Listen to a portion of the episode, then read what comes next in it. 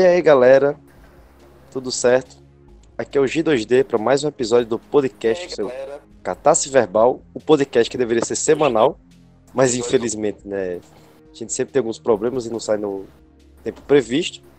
E agora estou gravando aqui o episódio número 7 com dois convidados muito especiais para falar um tema que está muito em alta aí, muito quente, que é o ENEM, o famoso Exame Nacional do Ensino Médio. Se vocês querem se apresentar aí. Opa, meu nome é Dalton e é isso aí. É, Dalton que já participou aí no. Desculpa, cortei, mas. Que Dalton já participou de um podcast sobre o quadril do Superman. Né? A Intra foi seu martelo. E agora uma pessoa nova que está passando pela primeira vez, que é a. Que é a. Eloá. e é isso aí, eu não faço nada da vida. Quer dizer, eu faço. É o claro que faz. Desenho. É o claro que faz. Eu desenho. E faço cosplay de Lara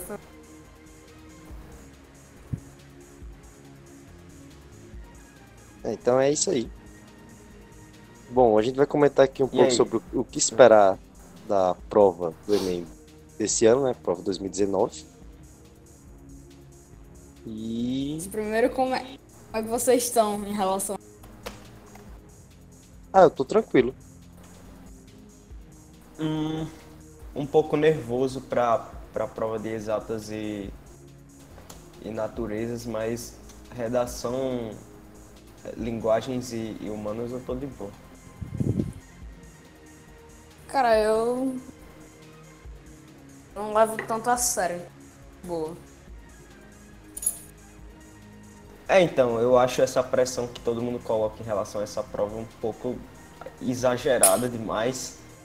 Só que eu acho que não é motivo de você, sei lá, não se esforçar pra, pra, pra estudar e tudo mais. É, eu concordo, eu concordo. Eu acho, acho que a prova tem a sua importância po- pelo papel dela de, de ser uma, uma vaga para a universidade pública e tudo mais. Sendo Uhum. que é, não é tudo, Ou tá uma ligado? bolsa. Sim, ou uma bolsa não privada também. Mas existem Sim. outras formas de entrar na universidade. E também existem, existe muito mais coisa na vida do que fazer faculdade. Tem muitas carreiras que você pode seguir sem necessariamente precisar de uma faculdade. Então, Sim, a faculdade, na minha opinião, só é um caminho um pouco mais seguro, sei lá. mais tradicional também, eu, eu acredito. Aham. A minha Mas- crítica mais ao sistema não é nem essa pressão toda que fazem, mas é sobre o sistema mesmo, é, muito defasado da educação. Tipo, acho que- que as coisas deveriam ser reguladas.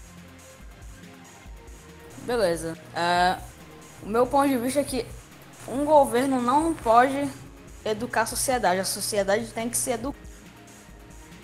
Sim, sim, faz, faz Então sentido. acho que a, a educação deveria ser menos regulada, regulada estatal.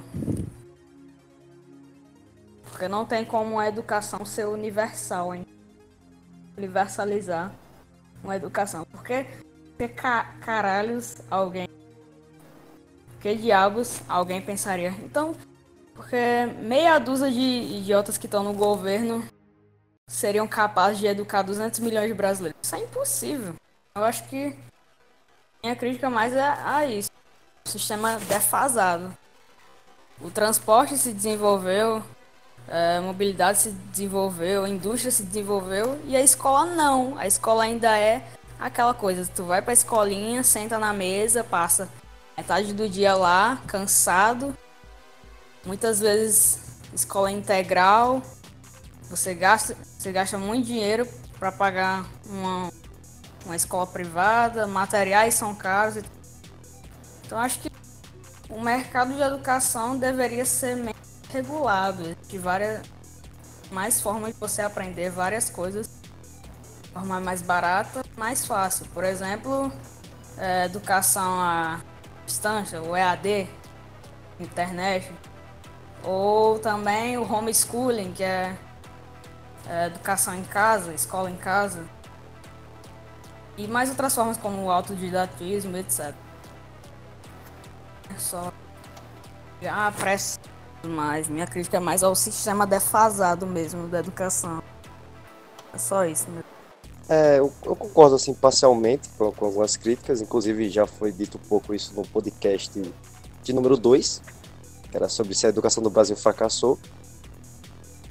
Só que, sim, eu, eu acho que realmente o modelo da escola, ela ainda é muito arcaica, tipo, a sociedade evoluiu muito, se modificou muito rápido e a escola não acompanhou o ritmo, então ela não atende mais as necessidades do, do mundo atual. Porém, alguns Parece modelos ainda são um presídio, né? Mas... O modelo escolar. Como é? Parece até um presídio, né? Sim, sim. Muito, muito semelhante mesmo. Eu sempre faço a crítica.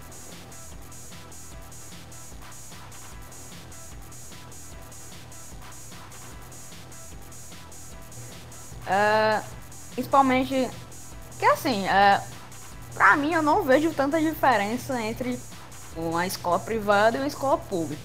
Até porque quando uh, o que muda só basicamente é, é fenótipo, né? É o, é, como o material, tá ligado? Enquanto na escola pública tem cadeiras quebradas e tudo mais, na escola privada as cadeiras funcionam, tudo funciona direitinho.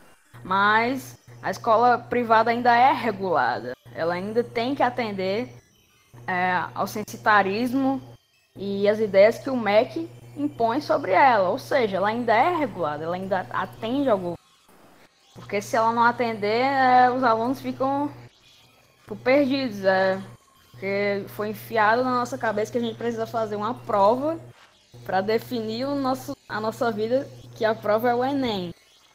Então, assim, não vejo tanta diferença entre uma escola pública e uma privada. A única diferença é só o material. Sim, né? sim, entendo. A aparência. Que ainda assim ela é sim, regulada. Sim, entendo. Porque assim, muita. Não importa. Tanto aluno de escola pública e escola privada sai do ensino médio não sabe fazer uma conta básica de matemática, não sabe, não sabe o que é matemática financeira, não sabe princípios de empreendedorismo, não sabe o que é inflação, não sabe o que é juros não sabe formar, não sabe fazer um currículo, cara. Não sabe fazer um currículo. Sai do ensino médio não sabe fazer um currículo. Acha que acha que a vida tem que seguir esse ritmo do certinho e pronto. Você termina o ensino médio e automaticamente a prova. A faculdade não é assim que as coisas funcionam. Eu acho que essa ideia de ficar colocando na nossa cabeça essa prova e pronto, tudo na correria, não funciona. Isso vai afetar nosso psicológico, isso vai, isso vai afetar a nossa carreira, porque a gente fica na escolinha aprendendo as matérias que a gente nem sabe para o que, que vai usar, quando, no entanto, a gente poderia estar aprendendo o quê? Financeira, empreendedorismo, como montar um currículo, como falar uma frase em inglês. Tem gente que sai da escola não sabe uma palavra em inglês. Sendo que você ter, saber um inglês intermediário é um passo, um grande passo para você ter uma carreira boa, porque inglês é uma língua universal, né? Para você ter um emprego em algum lugar, é, é muito bom que você saiba, você tenha pelo menos um inglês intermediário. Então a minha crítica mesmo é também, também é um sistema que a gente aprende muita coisa, só que nenhum conhecimento é inútil, mas tem alguns conhecimentos mais importantes que outros. E a gente está aprendendo só coisa que a gente não, a gente não está aprendendo que é certo, que é essencial. Mais uma crítica ao, ao sistema arcaico e defasado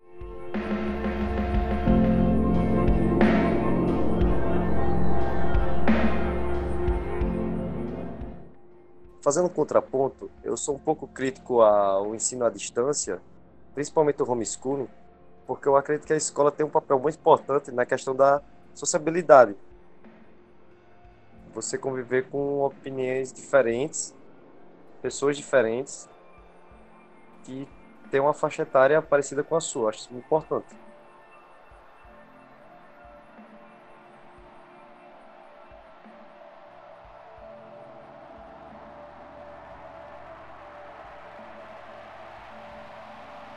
Sim.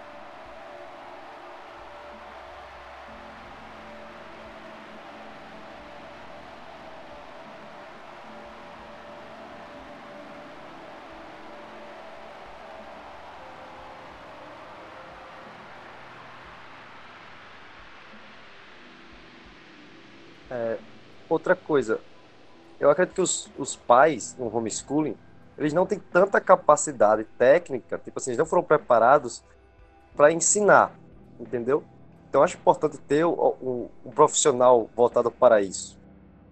Agora sim, eu concordo muito em ter uma revisão no, no currículo da própria escola. Principalmente, tipo, incluir é, mais artes, tá ligado? Pode ser como matérias opcionais mesmo. Pode ser como matérias opcionais. É, empreendedor, empreendedorismo. É. Enfim, outras matérias que são mais aplicáveis na, no, no, dia a dia. Alguma matéria sobre ética e cidadania, ou então noções básicas de direito, acredito que seria importante. Enfim.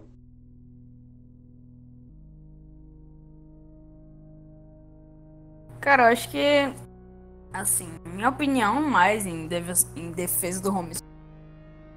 Primeiramente, uh, filho, a criança é a nossa propriedade, né? Tem que educar, a gente educa a partir da forma que a gente acha melhor e tudo mais, que, atenda às individualidades da criança também. Acho que e a, a parte desse ponto que você falou sobre sociabilidade, é, eu não acho tão válido assim, porque afinal a gente tem pessoas não sociáveis nas, nas escolas. Mesmo você introduzindo aquela pessoa na escola, ela não é sociável. Tanto que é, eu, te, eu tenho mais amigos fora da escola, né? Então acho que você mesmo estudando em casa, Acho que isso não é uma limitação para você sair de casa, para sair para outros lugares, arrumar amigos e tudo mais, viajar e conhecer coisas novas. Acho que homeschooling não é só você ficar em casa, você pode aprender as coisas fora de casa. Você pode, por exemplo, ir para o emprego dos seus, dos seus pais e tudo mais, viajar. E assim, a prática do homeschooling é se trata do ato de educar crianças em idade escolar nas casas, ao invés de um estabelecimento de ensino.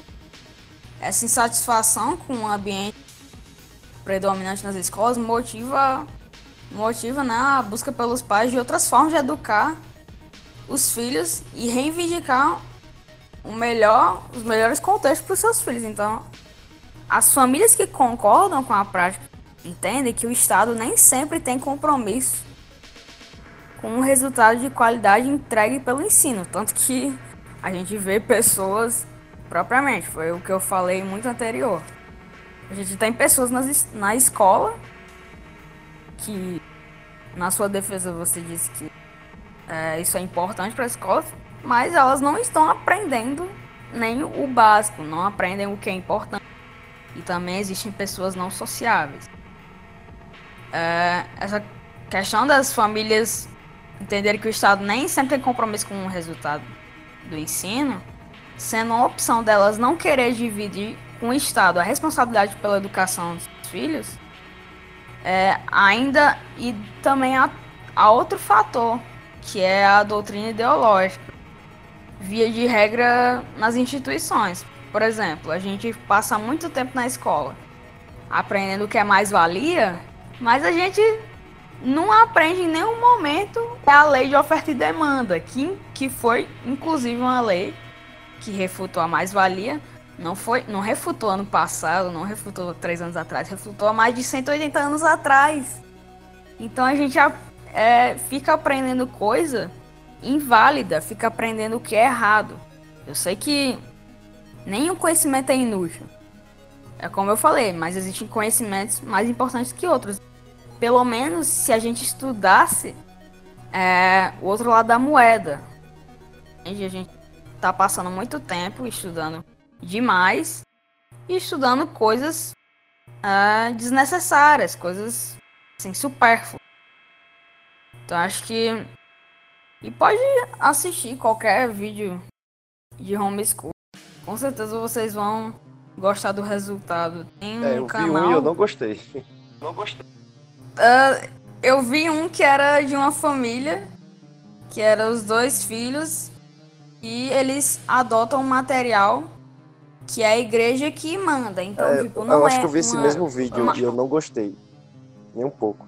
Ah, não é um material assim, não é um material é, católico, não é um material religioso, é um material didático, porém na interpretação católica. E assim, ao meu ver, não, não vejo problema nisso. Não vejo problema. Até porque eu estudei o ensino no fundamental numa escola católica e nem por isso e, nem por isso eu me tornei fanático, alguma coisa, tudo mais. Não me tornei ah, nem um pouco religiosa. Acho que a partir do momento que o filho é seu, você educa ele como quer. Até porque na neurociência, na psicologia, eles explicam que é, toda pessoa ela tem uma região do cérebro chamada córtex pré-frontal que é uma região do cérebro que ela determina os comportamentos e os gostos que a gente tem. Basicamente é a parte do cérebro que determina nossas individualidades. Então não importa se nossos se seu pai, sua mãe, os dois pais são católicos, extremistas ou não sei o que. O seu filho pode ser que sim, pode ser que não, seja a mesma coisa. Entende? Mas o, meio influencia Então, muito. Por é um- que, o, que o meio não É uma questão científica. Ele influencia muito. Entende? Sim, influencia. Mas, mas qual o problema de ser católico? Não, nenhum. Eu só acredito que, por exemplo, eu sei que existe sim um certo grau de, de doutrinação nas instituições, infelizmente ocorre. É, mas eu acredito que o homeschooling dá um, um como eu posso dizer, é, é muito mais fácil ocorrer no homeschooling uma doutrinação do que em nenhuma instituição. Por quê? Eu acho que você dá muita liberdade para os pais nesse ponto. E sim, eu entendo que os pais têm que ter seu grau de liberdade para criar os filhos. Na Entretanto, verdade, o filho eles é um têm que ter toda a liberdade. Eu já discordo. Mas tudo bem. Estamos aqui para conversar. É, porque o filho também é um indivíduo, é, digamos assim, à parte, entendeu? Ele também tem que ser considerado, suas, suas liberdades. Então, por exemplo, você misturar o ambiente familiar com a educação e a religião, eu já discordo. Eu sou a favor de uma educação mais laica. Tudo bem, é, você, com seus pais, ir na igreja, sei lá, ter uma escolinha dominical, algo que passe a, a, as doutrinas religiosas. Mas do ponto de vista da educação, eu acredito que ela tem que ser laica. Você não pode misturar, entendeu?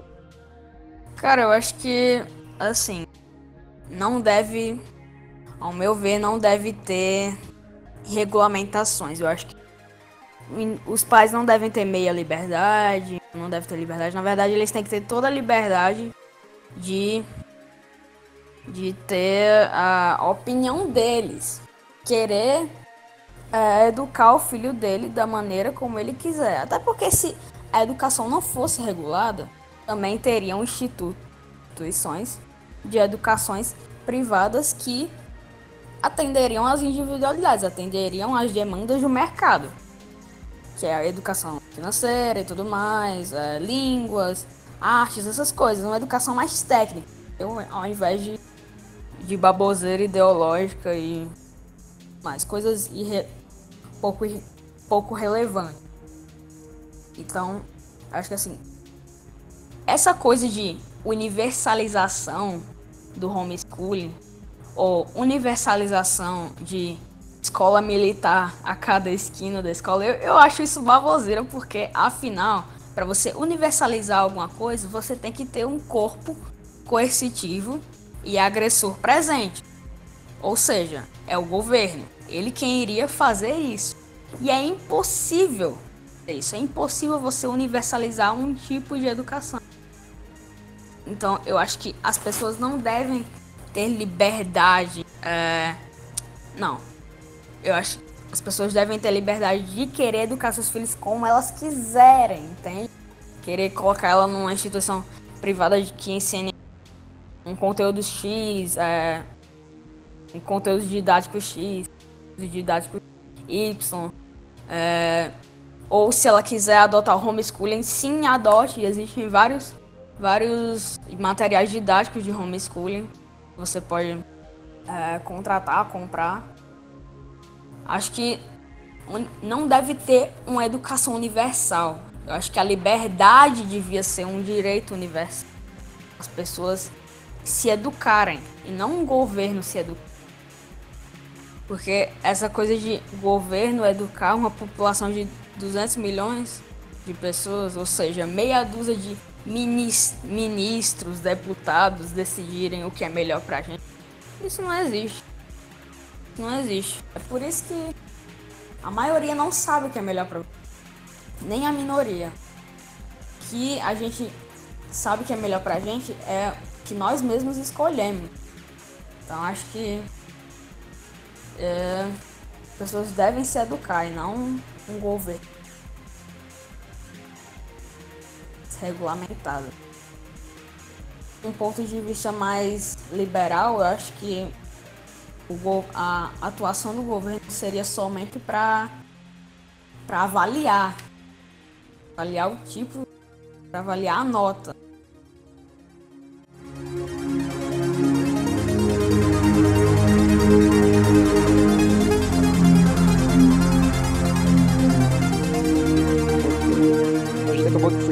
Do assunto, mas se por acaso o tema do, da redação for isso aí, então vocês já estão bem. Estamos bem.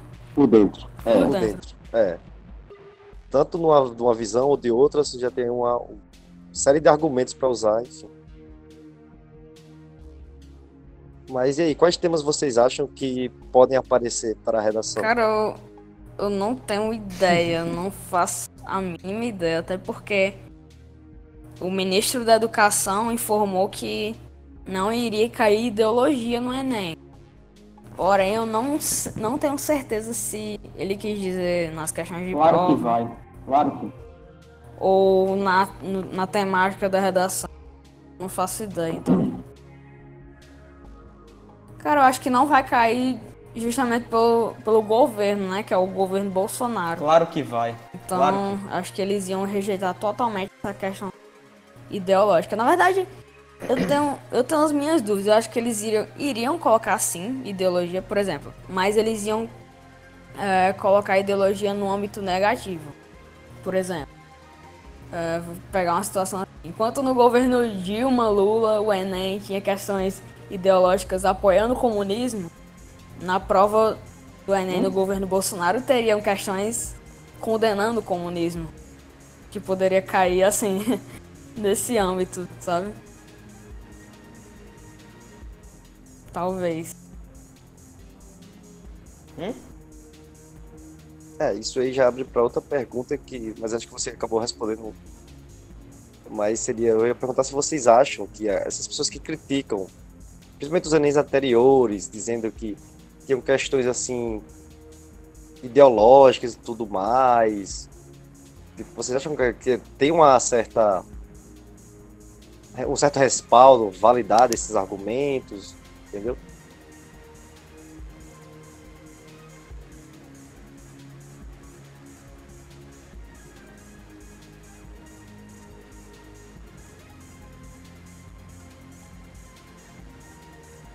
Cara, é, eu só fiz eh, duas provas do Enem, 2017 e 2018, e assim, eu não, eu não enxergo uma questão tão ideológica, mas, por exemplo, mais o que esses governos priorizam. Por exemplo, o, o, os, esses Enems passados tinham, às vezes tinha muita questão de muitas questões sobre reforma agrária, por exemplo, que era algo que esses governos priorizavam. Por exemplo, esse Enem, eu acho que não vai cair nada, por exemplo, sobre meio ambiente ou tipo, eu acho muito improvável ser um tema da redação também.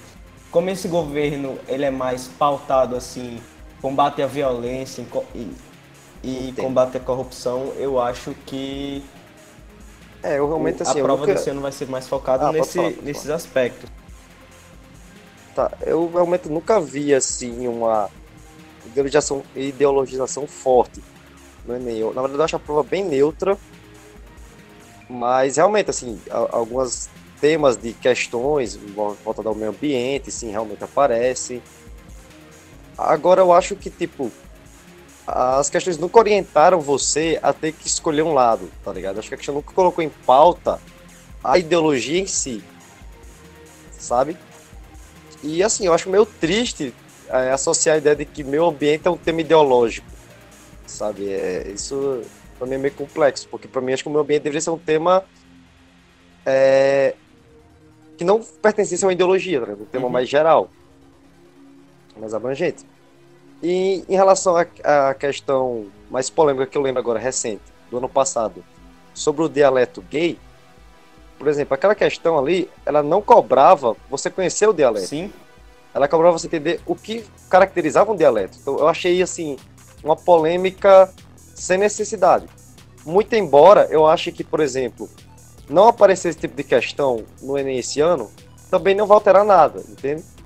Eu acho que tanto faz o, o texto que você use como base para construir a questão. O que importa é o que ele está realmente cobrando na questão. Então, eu não via antes e eu acho que dificilmente eu verei agora. Acho que não vai ter um, uma mudança grande, como algumas pessoas acham.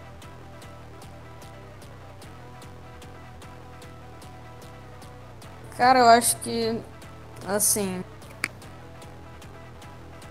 Primeiro que, ao invés por exemplo, professores Sim. falam que sociologia e filosofia estão aí para formar o nosso crítico. Mas na verdade eu acho que eu não concordo com isso, porque a partir do momento que você tem que escolher entre quatro alternativas, uma questão, e uma é a certa, então essa essa afirmação de que a gente tem tá formando nosso senso crítico é, tá acabada. Porque se dentro quatro alternativas uma tá certa, então uma opinião, uma afirmação, uma ideologia tá certa. E eu acho que essa questão que você pegou do dessa questão aí que já caiu no passado sobre o dialeto gay, eu concordo sim que é uma questão ideológica, porque ela levanta o debate sobre questões de gênero e tudo mais, e que são é, partes da agenda da agenda marxista, porque essa questão de ideologia de gênero, ela não é científica. Ela não é científica. Isso. Mas, na, verdade, Mas ideologia... na, na verdade, ideologia de gênero nem existe, entendeu? Isso foi uma falácia que criaram. Ah, mas é uma falácia criada pelo próprio movimento. Ele afirma. Na verdade, não. Na verdade, na verdade não. Na verdade, quem afirma, é, quem, quem afirma é, isso é, é o, o lado oposto. O lado oposto. Sim, mas é como. É só pra, é só pra chamar essa questão que acontece. Por exemplo, isso. Tá. É só pra ilustrar, entendeu? Ideologia de gênero. Uhum. E, cara, acho. Assim, ideologia de gênero, ela não é científica. Porque o que é que diz a ideologia de gênero? Ideologia de gênero é a autoafirmação individual. É a mais alta afirmação sobre o próprio gênero dele. Ou seja, você pode ser o que você quiser. A partir do, a partir uhum. do momento que você diz para uma pessoa, você pode ser o que você quiser, ela vai querer de um gênero diferente, mas ela vai ser vista pelas outras pessoas como o gênero, o sexo que ela é de fato. E para ela querer ser alguma coisa, ela tem que ser tratada da maneira, da forma que ela quer ser tratada. Afinal, ela escolheu um gênero. Por exemplo, se eu sou biologicamente um homem e eu decido me caracterizar como uma mulher porque eu me sinto uma mulher. E se as pessoas me tratarem feito um homem, que de fato eu sou, elas me olham e veem um homem. Então elas vão me tratar feito um homem. Então, quando eu noto uma indiferença com a minha aceitação do que eu sou, então isso gera um colapso na sociedade. Porque afinal, ah, eu sou, eu, mas eu me sinto uma mulher e você não tem o direito de me tratar e me ver como os seus olhos me veem. Então, aquela piada lá, você vai acreditar em mim ou nos seus próprios olhos? Se tornou realidade. E essas pessoas, elas fazem o quê? Elas recorrem ao Estado, que é processo, uh, processos contra a pessoa, alegando serem vítimas de preconceito. Eu acho que essa questão de ideologia de gênero é sim uma agenda faz parte da, da agenda marxista. Porque afinal ideologia de gênero não é científica. Ideologia de gênero é uma doença é uma disforia de gênero. Muito a, a neurociência a psicologia afirma mais de 80% das crianças isso acontece muito mais em crianças é, a partir do momento que elas passam da fase de puberdade, elas aceitam o sexo que elas nasceram. Ou seja, é totalmente prejudicial você dar essa liberdade da criança querer, da criança mudar de, de sexo, querer ser outro gênero. E também na, nas pesquisas de neurociências, psicologia, mesmo mesmo depois da aceitação, mesmo depois da cirurgia, de... eles cometem suicídio. Eles, tent... eles tentam suicídio. É uma disforia de gênero. Mesmo você mudando seu fenótipo, seu genótipo vai ser o mesmo até o dia da sua morte. Se você é mulher, nasceu com cromossomo X, mesmo você fazendo cirurgia e tudo mais, você aparentemente é, sendo um homem, você biologicamente é uma mulher. Isso não é isso não é científico. Entende? Então eu acho que sim, uhum. é uma questão uhum. ideológica, não é uma questão científica e não é uma questão relevante para a gente, não é uma questão relevante para a educação. Para mim, é, que seria relevante seria respeito, basicamente não agressão a pessoas diferentes. E, e também relevar esse ponto, que ideologia não é científico. Deveria ser levado a esse ponto, ensinado que não é certo. Deveria ser ensinado que é totalmente prejudicial uma, uma criança querer mudar de sexo na infância. Porque é comprovado que as crianças, depois da puberdade, elas aceitam normalmente o sexo que elas nasceram. Isso é uma fase. E ao invés de as pessoas falarem, é, levarem a questão psicólogo e tudo mais, é, acompanhar psicologicamente até depois da fase da puberdade, não, elas levam para uma clínica e mandam cortar a genitália dela ou inserir hormônios que é totalmente prejudicial à saúde. O que, que você diria para uma pessoa que chegasse para você e falasse, eu quero amputar o meu braço, você com certeza ia, iria afirmar que essa pessoa tá louca, porque, porque diabos ela, ela iria querer cortar um braço saudável. Então por que, então diabos uma mulher queria, iria querer cortar seios saudáveis que ela tem? Isso não é certo. Isso se chama disforia de gênero. Isso é uma doença. É você achar que você é alguma coisa, sendo que você de fato não é. Então, basicamente mas bora é lá, isso. Mas bora lá. Eu, eu acredito que é mais um, uma questão de. Assim, na sua fala, tá? Minha opinião. Não compreensão exata do, do dos processos, dos movimentos ou do que realmente se trata a luta. É, por exemplo, sim, disforia de gênero existe realmente, tudo mais, é um termo mas ele não se caracteriza como uma doença. Até, até a OMS hoje ela não trata essas coisas como doenças. Tá? Existe uma diferença conceitual. E é aquela coisa. é, o processo também ele não é feito de maneira brusca, ou por exemplo na infância, tá? Ah, essa galera já é uma pequena parcela, de verdade, realmente. São poucas pessoas que são transgêneros, assim, se você olhar o, o total. Mas essas pessoas começam a apresentar geralmente cedo isso, e hoje o que é, que é defendido? É todo um tratamento psicológico para realmente a pessoa ver se é isso mesmo, tudo mais.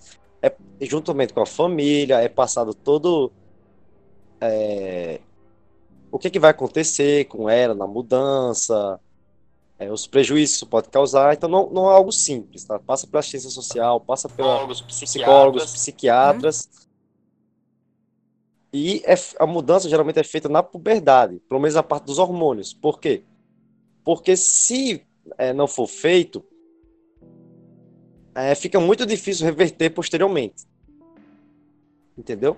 Mas geralmente a cirurgia, por exemplo, ela é feita depois dos 18, quando a pessoa já tem maturidade, né, e tudo mais. Ou se entende legalmente que tenha. E assim, é aquela coisa. Os índices de suicídios antes eram muito maiores do que hoje. Eu sei que não está resolvido o problema.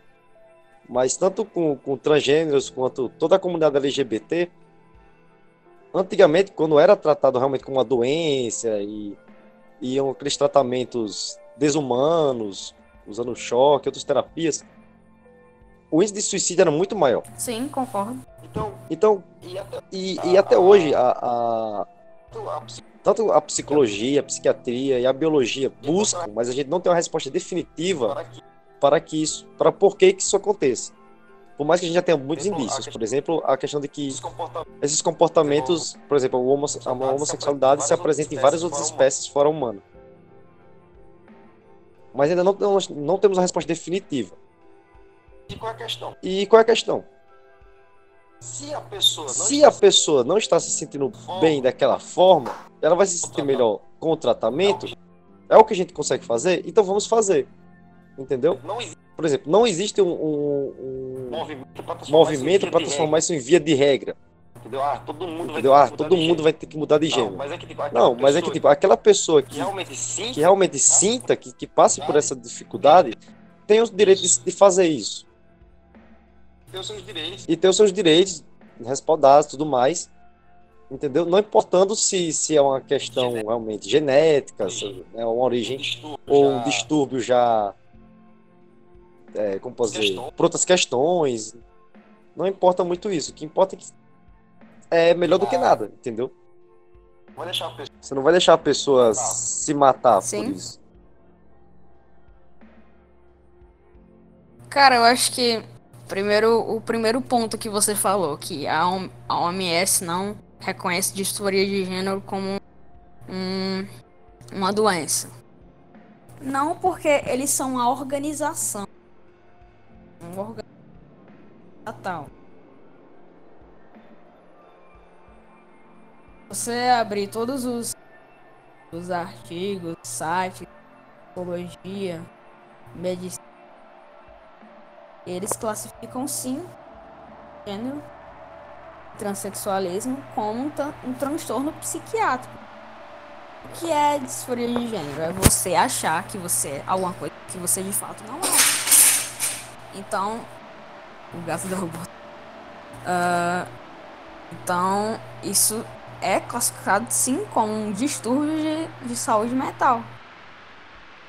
Isso é classificado sim pelo, pela psiquiatria, pela neurociência, psicanálise, todos eles classificam disforia como um distúrbio mental. E assim, o segundo ponto é que se uma criança não tem maturidade nem para votar por que, que ela teria maturidade para mudar de sexo? Isso é altamente gravíssimo. Você, você falou que as cirurgias e tratamentos hormonal são durante a puberdade. É, sim, alguns, alguns acontecem de fato na puberdade, mas tem vários, várias crianças já sendo transformadas é, num sexo oposto desde cedo, crianças de 7, 8 anos. E na nossa, na nossa discussão anterior sobre, sobre individualidades, eu falei que existe uma região, uma região do cérebro chamada é, córtex pré-frontal, que é a região do cérebro, a, na verdade a região considerada pela neuro, neurologia uma parte do cérebro mais interessante, sofisticada, porque ela é a região associada ao planejamento dos comportamentos e complexo expressão de personalidade. E é nessa essa região do cérebro que ela demora mais para amadurecer. Até os 28 anos de idade, ela, ela ainda está se amadurecendo. É nessa idade, essa idade mesmo que é, essa região do cérebro demora para se amadurecer. Então até lá você forma o quê? Os seus gostos, sua personalidade, sua expressão tudo mais. São funções, funções e individualidades. Essa é a área, a área do cérebro mais demora a se desenvolver, mais se amadurecer. E é nessa região que ocorre a disforia de gênero. É, você são ocorre os sentimentos, é, incomodações com o seu sexo predefinido. Então, muitas vezes, pais, mães lamentam que é, seus filhos têm dificuldade para entender certas coisas, para controlar sua atividade, não raciocinar de um determinado comportamento. Essa é a parte do cérebro que demora mais se desenvolver que leva as pessoas a fazerem isso, que levam as pessoas a ter.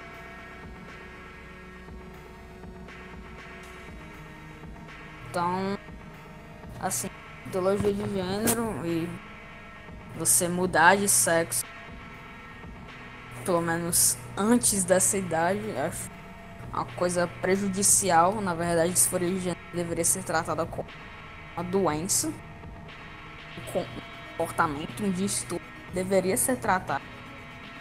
Mas não, a gente tá fazendo o contrário. Tá, tá falando assim, ah, você se sente.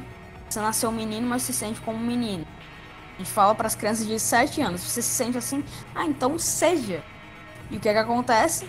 Aquela criança, como já aconteceu vários casos, crianças mudarem de sexo três vezes ou se arrependerem de mudar de sexo, como ocorreu no caso de um que nos Estados Unidos ele teve o sexo é, alterado pelos pais desde cedo.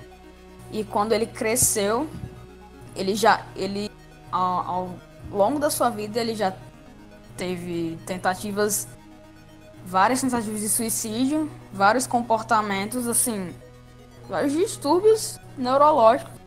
Então isso é prejudicial. Ao invés de, a gente estar tá tratando isso como uma questão de saúde, a gente está tratando como uma coisa de aceitação, diversidade, não sei o que. Isso colapsa a sociedade. Porque se a gente vê as pessoas como elas de fato são, mas elas querem ser tratadas como elas sentem, como elas sentem que são, então elas vão se sentir ofendidas. É por isso que essas pessoas mais puxadas assim para a esquerda, mas elas procuram se ofender com tudo. Elas recorrem ao Estado, elas recorrem a processos contra pessoas, contra pessoas que que não agrediram elas, que simplesmente acharam que ela era de fato homem, quando elas na verdade de fato são homens. Assim, isso colapsa a sociedade. É isso. Bom, se Dalton quiser falar alguma coisa aí. Nada a declarar.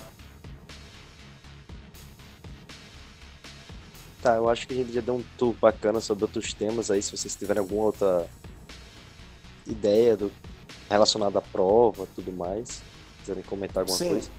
É, eu queria fazer uma, um questionamento aqui sobre o que vocês acham do sistema TRI. Boa, boa. Eu posso começar dando a introdução pra galera pra entender como Uhum, funciona? claro. Ok. Bom, o TRI ele é um modelo baseado na estatística, tá? Para medir é, características que, que não tem um instrumento apropriado. Ou seja, quando você vai medir uma altura, um peso, é muito simples. Você tem lá o, um medidor, né? Você faz lá, pronto, e dá o número exato. Mas para você medir tipo, a proficiência de alguém em alguma matéria ou algo do tipo, medir habilidades, é algo mais subjetivo, mais complicado. Então, no início, existia a teoria clássica dos testes, que é essa que a gente usa mais nas escolas, que basicamente funciona. É, cada questão tem sua pontuação. Sei lá, você tem uma prova de 10 questões e cada questão vale um. Aí você, uh, você pega os seus acertos, vai somando pontos, aí que você errou, você não ganha nada.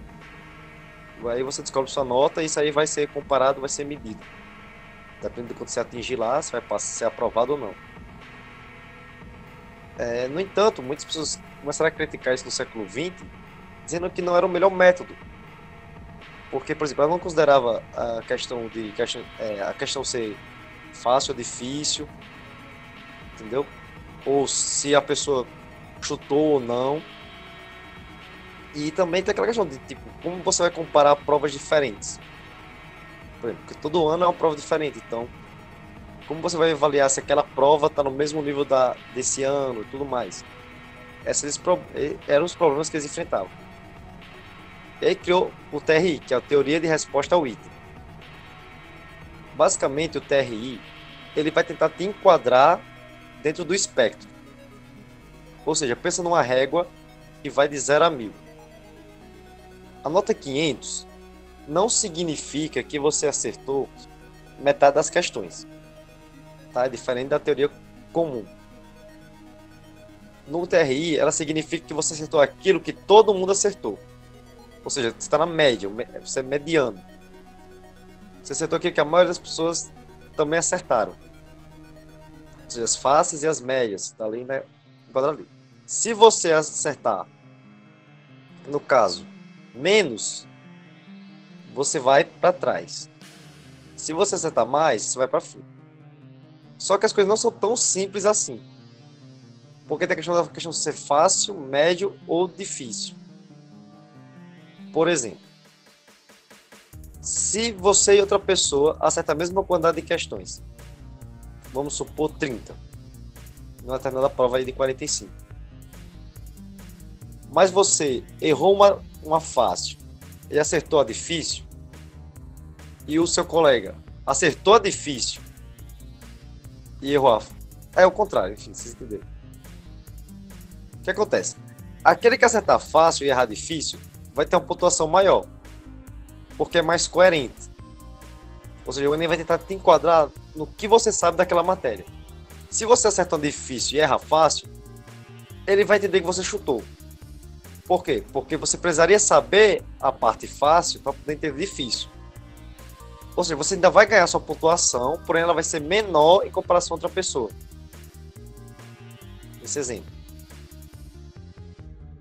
Ou seja, ele vai tentar te enquadrar ali naquela, naquele espectro. Acontece que algumas matérias o pessoal sai, sai melhor, como por exemplo linguagens.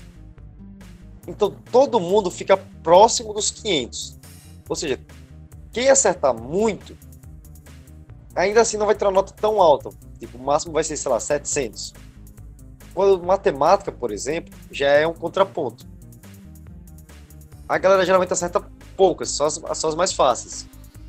Então já tem uns 500. Quem acertar as médias difíceis, vai ficar muito mais longe, então vai lá para os 800, 900. Por isso que tem essa questão, a galera acha que todas as provas do Enem falam de 0 a 1000, mas isso não é verdade. Tipo, não, se você fez a prova, você vai tirar mais do que zero. Garantido. E dificilmente você chega a mil, mesmo se você fechar a prova. Basicamente isso. Não, então vocês podem opinar o que vocês acham. Hum, não acho nada sobre isso. Na verdade, eu acho que. Na verdade, cara, tipo, se cara, a prova vale mil, tipo... se você ser fechado, você deveria tirar mil, né? Tem algo errado.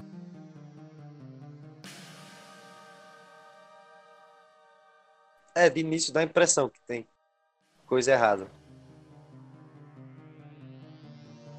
Cara, sei lá, eu acho que eu só discordo um pouco desse. dessa regrinha aí de, das, das questões mais fáceis valerem mais pontos do que as questões mais difíceis. Tipo, sei lá, eu acho isso um pouco contraditório. Às vezes você erra uma questão fácil por uma besteirinha, uma falta de, ates- de atenção. E às vezes você fica muito tempo numa questão difícil pra ela não valer tanto quanto, quanto a questão fácil. Entende? É, algumas pessoas criticam isso. Eu sei Porque que as eu sei questões, que, no caso, vai ter um peso que- diferente. É, então, eu sei que essas questões mais difíceis vão fazer uma diferença no fim das contas, né? Mas assim, é, é até um pouco frustrante, cara. É verdade.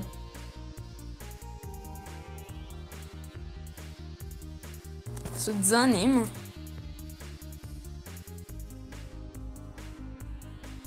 Mas fora isso, nenhum, acho que não tenho nenhuma crítica assim ao, ao TRI.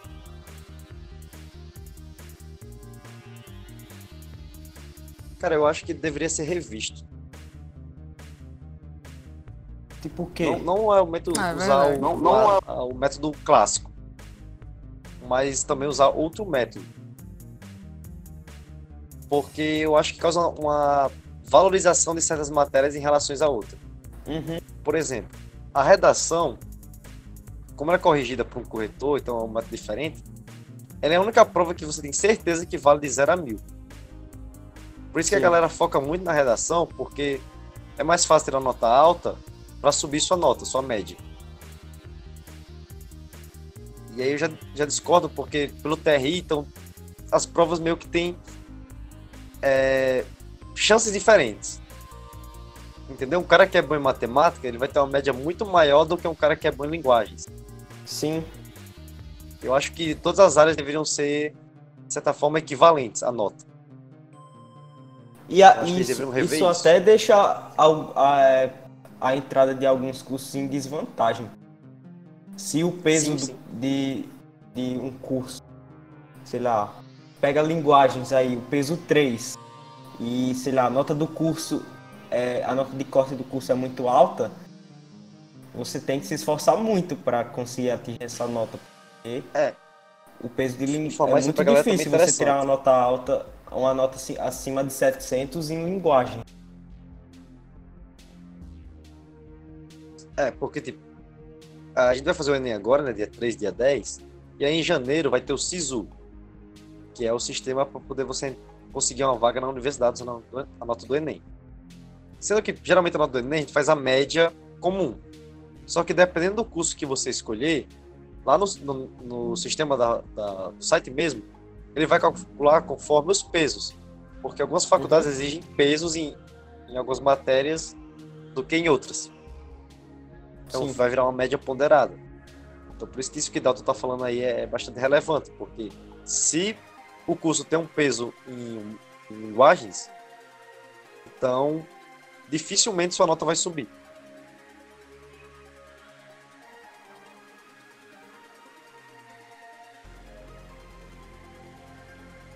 Enfim, vocês têm alguma consideração aí para Não, nada mais a considerar Finalizar. sobre isso. Essa é a minha única crítica.